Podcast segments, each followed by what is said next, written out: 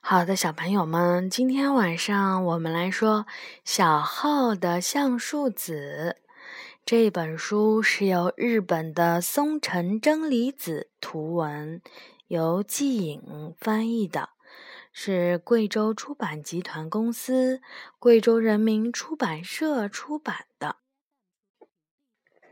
《小号的橡树子》。今天。是小浩的生日，摆在蛋糕正中央的是我，举手欢呼的是小浩。我是橡树子，一粒小号的橡树子。小号在挎包里摸来摸去，哗啦哗啦，每次都能把我摸出来。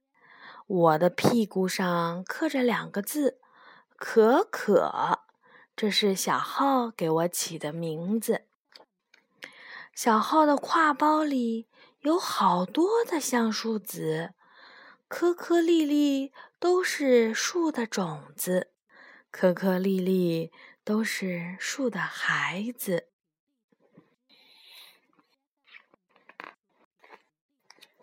预备，跑！小号一把把我们撒出去。随着小号的命令，我们就在地上咕噜噜地滚了起来，和小号赛跑。我们最喜欢和小号一起玩了。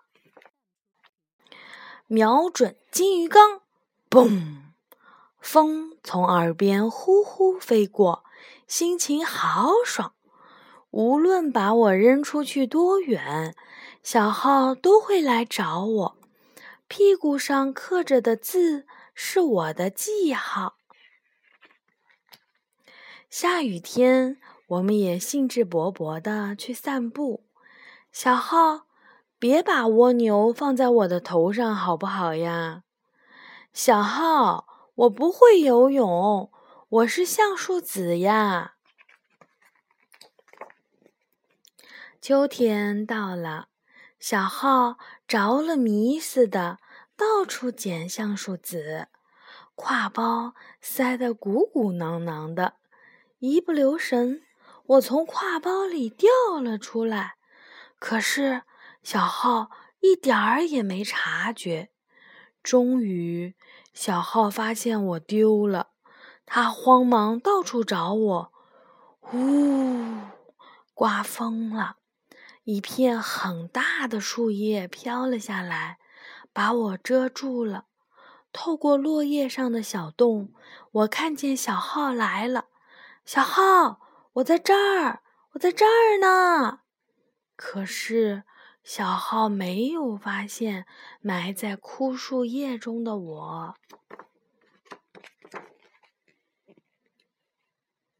夕阳落到对面那座山的背后去了，可是小浩还是在找我。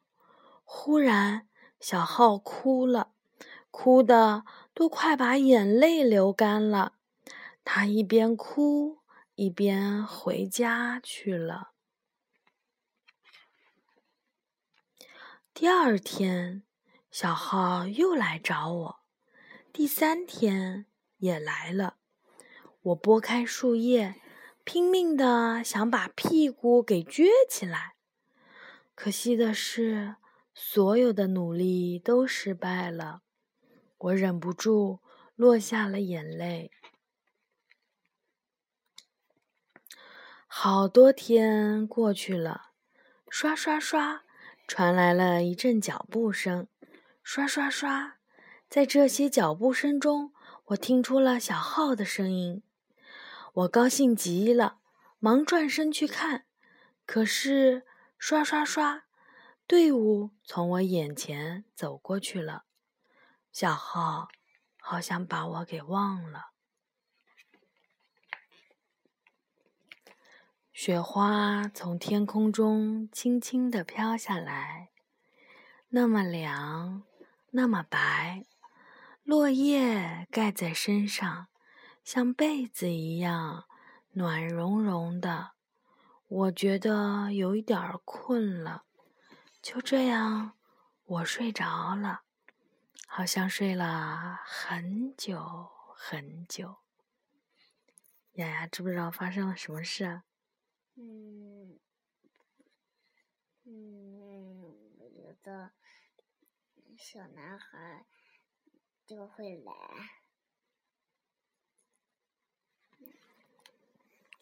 好刺眼的阳光呀！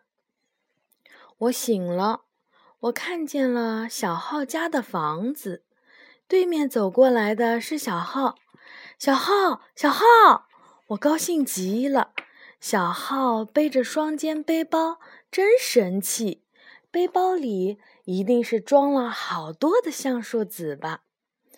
每当小浩从这条路走过，我都很高兴。小浩，早上好！小浩，你回来啦！小浩，再见，明天见。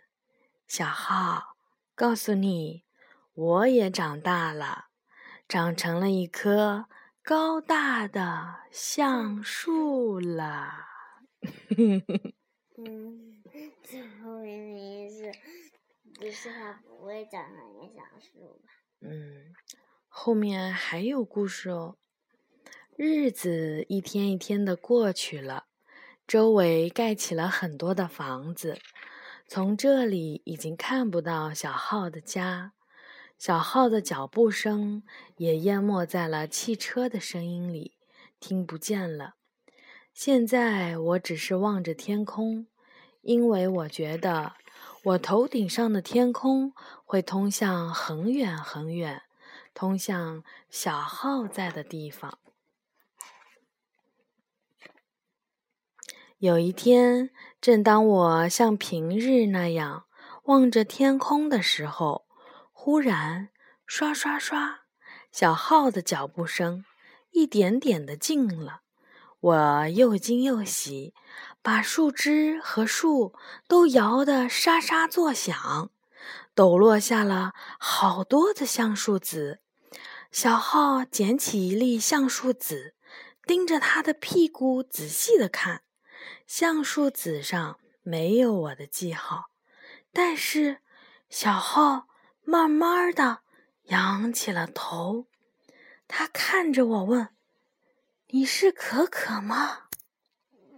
我高兴极了，比刚才更加使劲儿的摇了起来，抖下了满满一地的橡树籽。